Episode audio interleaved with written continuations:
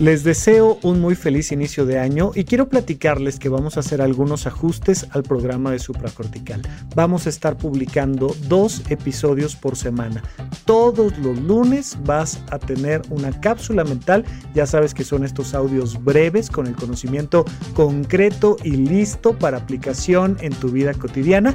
Y los miércoles vamos a estar alternando semana con semana un episodio clásico de supracortical, el monólogo sobre un tema de toda la vida y vamos a poner la siguiente semana una sesión de SOS. De esta manera consideramos que tendrás el tiempo suficiente para escuchar y disfrutar cada una de las publicaciones de supracortical que te estamos siempre muy agradecidos de que le dediques el tiempo a acompañarnos y a dejarnos ser parte de tu vida. Pero por otro lado, vamos a tener también el tiempo suficiente para seguir haciendo nuestras actividades No olvides que en la página de eventos.horizonte1.com vamos a estar publicando todo el tiempo los eventos presenciales que vamos teniendo. Vamos a tener varias conferencias durante el año en Ciudad de México para las personas que andan por acá y nos pueden acompañar, pero además seguimos con esta, con esta gira en diferentes puntos de la República Mexicana. Vamos el 14 de enero a Monterrey con la conferencia de potencial emocional y toda la información los boletos, todo estará siempre disponible en eventos.horizonte1.com.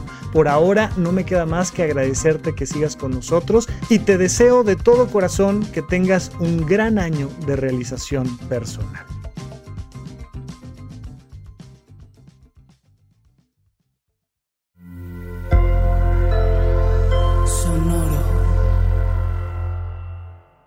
En esta cápsula mental vamos a platicar de la importancia del apoyo.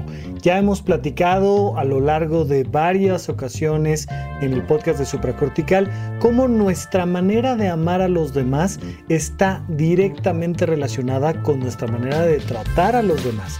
Y cuando hablamos de si amas a alguien o no amas a alguien, si amas a tus hijos o a tu pareja, pues definitivamente tenemos que hablar de cómo los tratas, por supuesto cuando hablamos de amor propio, pues hablamos mucho de cómo te tratas. Cuando hablamos del amor así, simplemente en abstracto, ay, es que tienes que amar a tus hijos, y es que yo amo a mis hijos más que a nada. ¿En dónde lo notamos? ¿Cómo lo sabemos?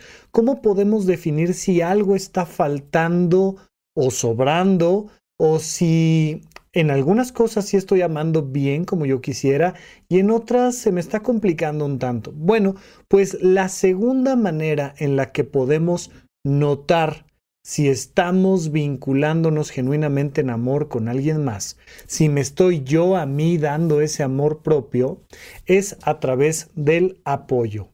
En la cápsula mental anterior, cuando estuvimos, eh, cuando estuvimos platicando de temas de este amor incondicional, hablábamos de la importancia del afecto, que es una cosa más abstracta, algo mucho más vinculado a las emociones y a cómo transmites esa sensación emocional hacia el otro.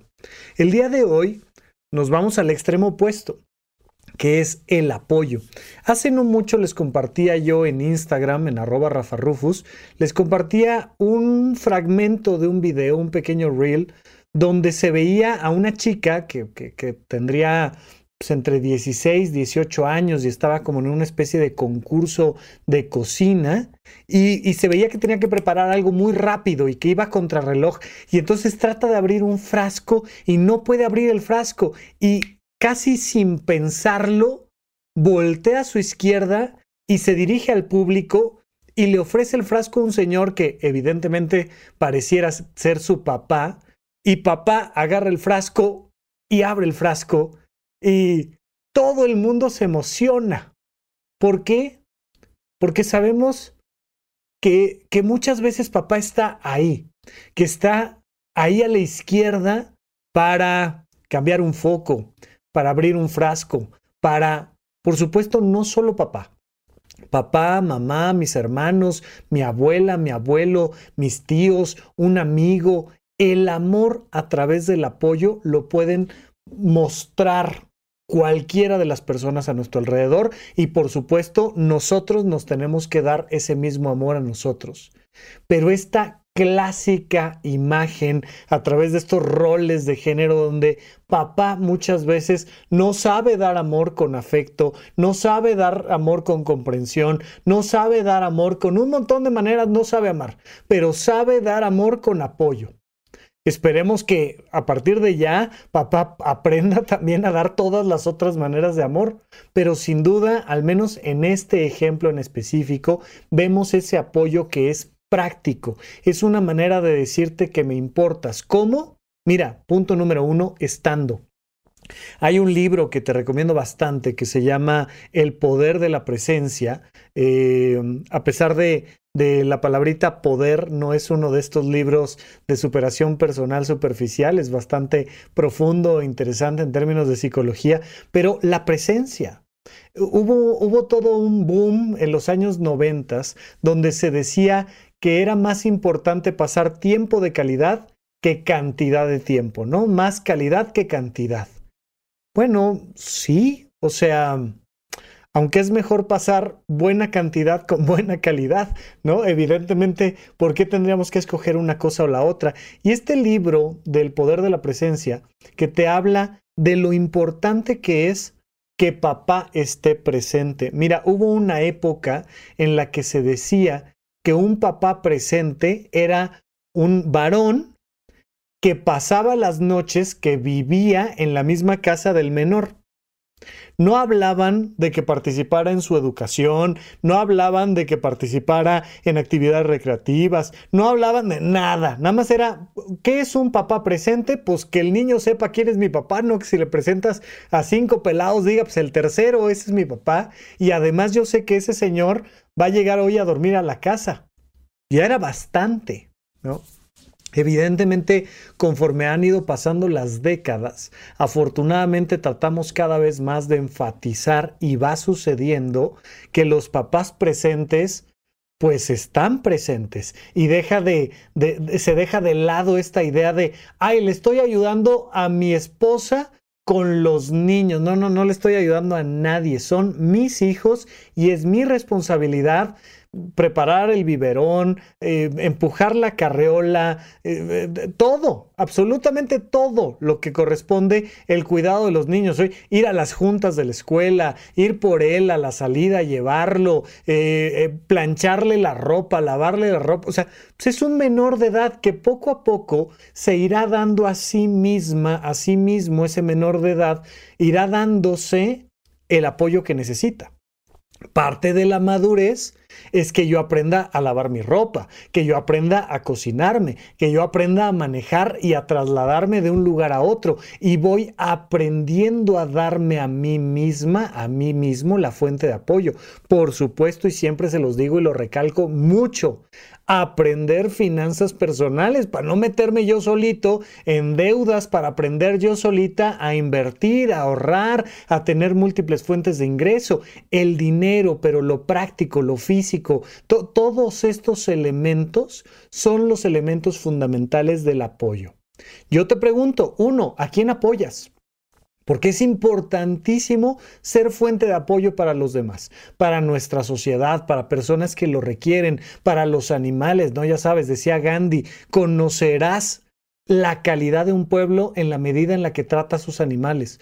Porque muchos de nuestros animales los hemos creado como animales dependientes de nosotros. Los animales de granja, los animales domésticos, dependen de nosotros. Y la manera en la que les damos este apoyo físico, que tengan agüita y comida y que puedan ir al veterinario y que, y que nos requieren totalmente para poder estar sanos y bien. Entonces, la manera en la que nosotros apoyamos a los demás la primera pregunta que te hago, ¿a quién apoyas? Pero por supuesto que somos seres interdependientes. Yo te pregunto, ¿en quién te apoyas? Uno de los problemas psicológicos más frecuentes es que las personas no saben recibir, no saben recibir apoyo. Son el yo puedo todo, son don perfecto o doña perfecta. No, no, no, yo puedo, yo puedo, yo puedo, yo puedo, y yo no necesito que nadie me ayude a estudiar, a trasladarme, a salir adelante de un problema médico, a resolver una deuda, a nada, nada, yo puedo, yo puedo, yo puedo, yo puedo, y voy por miedo a generar este vínculo de interdependencia por miedo a colaborar con los demás y no vaya a ser que el día de mañana me lo cobren o me juzguen, pues entonces nunca pido el apoyo de nadie. Y se vuelve un problema serio. ¿A quién apoyas? y en quién te apoyas. Mientras más apoyas y mientras más te apoyas en otras personas, por supuesto con límites claros, con canales de comunicación adecuada, pero mientras más creamos este apoyo mutuo, vamos generando una red social amorosa, que es muy importante. Pero por supuesto, ¿cómo te apoyas tú a ti? Estás durmiendo bien, estás comiendo bien, estás haciendo ejercicio. El simple hecho de tener un poquito más de masa muscular es una manera de darte apoyo tú a ti. Ya lo decíamos a través de las finanzas, por ejemplo. Ya lo decimos a través de tener en tu celular el número de alguien a quien puedes echarle una llamadita, aunque no lo requieras. Es una manera en la que tú te vas dando apoyo a ti. Aprender cosas, desarrollar habilidades, son formas en las que tú te das apoyo a ti. Así es que vamos a ir platicando aquí en las cápsulas mentales de todas estas maneras de dar y compartir y darnos amor incondicional. Ya platicamos del afecto, hoy platicamos del apoyo, platicaremos del reconocimiento, del conocimiento, del placer, de la inspiración, pero hoy en especial enfatizando esas cosas prácticas, esas veces en las que alguien te ayuda a abrir un frasco y es la manera en la que te muestra su amor, pero en la manera en la que tú también vas aprendiendo todo lo para amarte y apoyarte tú a ti. Muchas gracias por tu atención. Gracias por escuchar Supracortical. En verdad me interesa muchísimo conocer tu opinión sobre este episodio o cualquier otro que quieras platicarme. Puedes encontrarme como arroba Rafa Rufus en Twitter, en Facebook y en Instagram. Quiero darte las gracias por escuchar Supracortical y sobre todo por suscribirte y seguirme donde sea que estés escuchando este programa y así te puedes enterar todo el tiempo de nuestros próximos estrenos.